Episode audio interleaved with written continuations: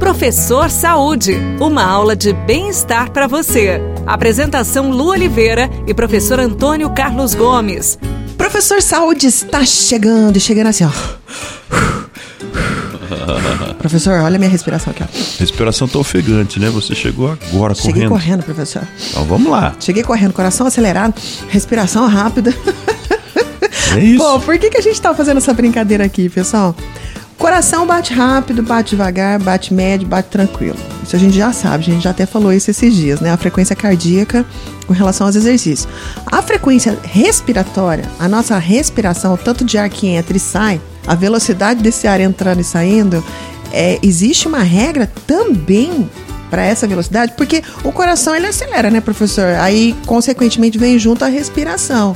E, e qual que é o, o, o, meio termo aí disso? A gente consegue controlar essas, essas duas variantes durante o exercício? E tem diferença para homem, mulher, criança? Tem diferença. Se você. Vamos pegar, por exemplo, o ciclo respiratório que nós chamamos lá na fisiologia. Hum. Para homens varia entre 12 20, 20 movimentos não é? respiratório por minuto. Uhum. As mulheres é um pouco mais, né? Vocês sempre apavoradas, né? Então vocês têm uma frequência tá, professor, respiratória. Muito obrigado, gostaria de agradecer a entrevista de hoje. então vocês, vocês têm é, normalmente mais de 20 movimentos respiratórios por minuto. Crianças é bem claro que é bem mais, né? Porque uhum. o, o aparelho respiratório é pequenininho, então ela tem uma frequência maior. Pode ser entre 40 a 60 frequências respiratórias por minuto. Né? Isso, isso é em repouso? Isso é em repouso.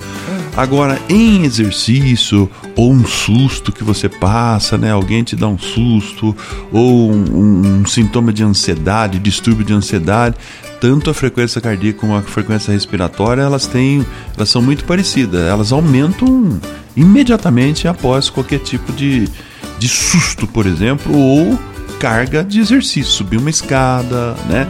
Levantar rápido de algum local, então isso altera. Por que que altera? Porque a partir do momento que eu tenho esse, esse sintoma de adrenalina no corpo, né, do susto, do exercício, etc, etc tal, então há necessidade de eu colocar mais oxigênio dentro do corpo para poder neutralizar esse, essa, essa produção hormonal, bioquímica, vamos chamar assim. E aí, buscar oxigênio, para o nosso corpo buscar oxigênio, ele vai ter que aumentar a frequência respiratória, né?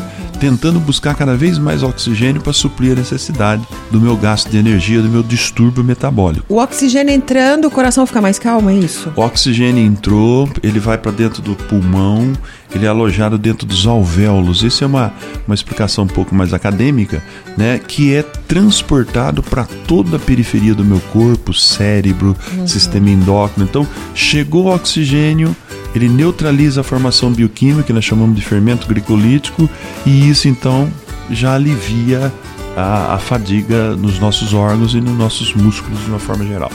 Por isso que é importante a gente respirar tranquilamente durante o exercício. Sim, a respiração durante o exercício ela não tem uma regra. Tem pessoas que querem criar uma regra de 2-1, 2-2. Não, nada disso. Respiração deixa ela fluir naturalmente conforme o corpo é, necessita, ele vai utilizar o oxigênio uhum. que, que, que é necessário para suprir a necessidade dele. Perfeito. Entenderam, pessoal? Duas coisas diferentes, mas que caminham juntas. Então, vai fazer exercício? Respira tranquilamente de acordo com aquilo que teu corpo está pedindo. Tá legal? Né, professor? Exatamente, é por aí mesmo. a gente se encontra no próximo Professor Saúde com menos é, respirações aqui, né, professor? Para mostrar que a gente está mais atlético. Exatamente, nós vamos melhorar. Beijão no coração, fica com Deus e tudo que fizer, faça com amor. Tchau. Você ouviu Professor Saúde. Apresentação Lu Oliveira e professor Antônio Carlos Gomes. No próximo bloco do Rádio Notícias, Justiça do Paraná concede adoção a pais, mesmo após a morte de bebê.